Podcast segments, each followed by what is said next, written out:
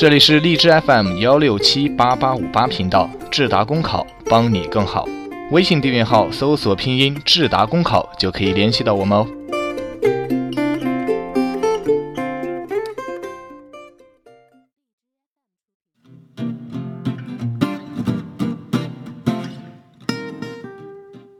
欢迎收听 FM 一六七八八五八智达公务员考试，我是美涵。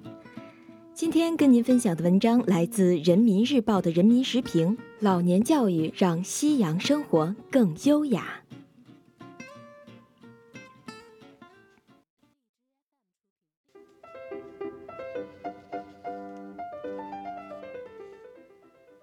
活到老，学到老，继续受教育既是老年人的权利，也是需求。国务院办公厅近日印发了《老年教育发展规划》，对加快发展老年教育、扩大老年教育的供给、创新老年教育的体制机制和提升老年教育的现代化水平作出了部署。步入人生的黄昏，有人选择含饴弄孙，尽享天伦之乐。有人选择行万里路，饱览名山大川；也有人发愤忘食，乐以忘忧。不同的选择拼接成斑斓多姿的晚年生活。在我们身边啊，更有不少老骥复励、志在千里的案例。去年媒体报道，西南大学美术学院有一位八十一岁的旁听生，蹭课了六年，只为学画。年轻学子在感佩之余，送上雅号“学霸爷爷”。谁道人生无再少？门前流水尚能西，休将白发唱黄鸡。谁说受教育就只是年轻人的权利？谁说人到老年只能任凭岁月摆布？学习是一生之事，只可惜，对于不少老年人来说，继续受教育是奢侈的。能进入老年大学更是可望不可及，究其因，老年大学一位难求。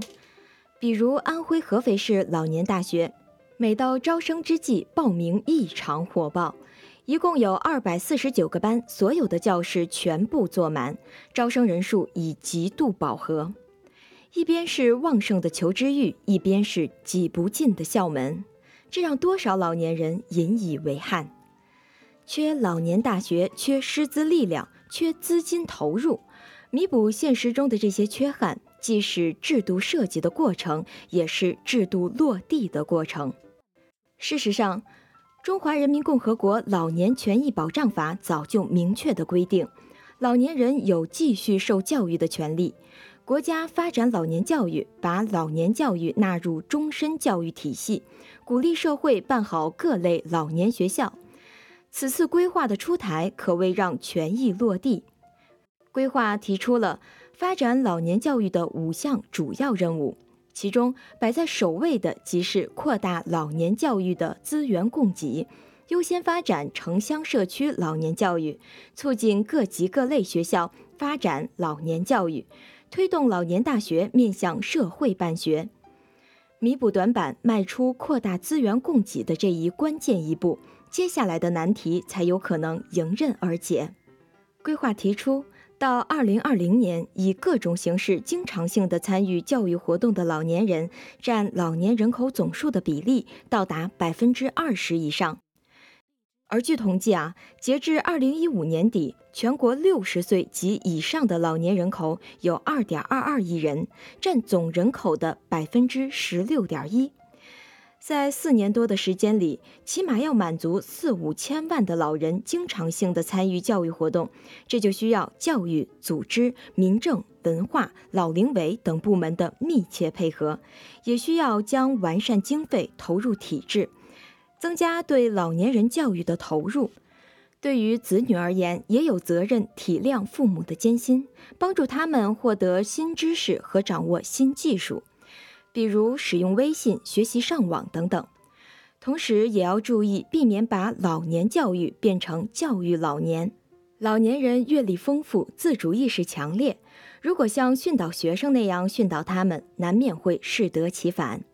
再比如，不能简单以为老年人的诉求只是衣食住行，而不愿意正视老年人在文化、教育等方面的需求。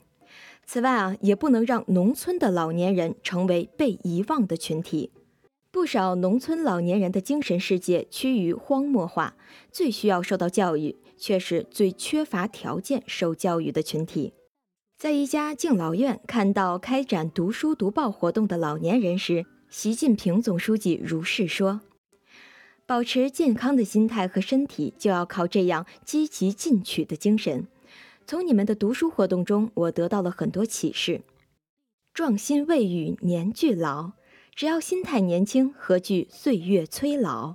只要是不断的学习，人生自会开阔。”随着老年教育的不断推进，相信每个人都可以更加优雅的老去，拥有更加丰富的人生。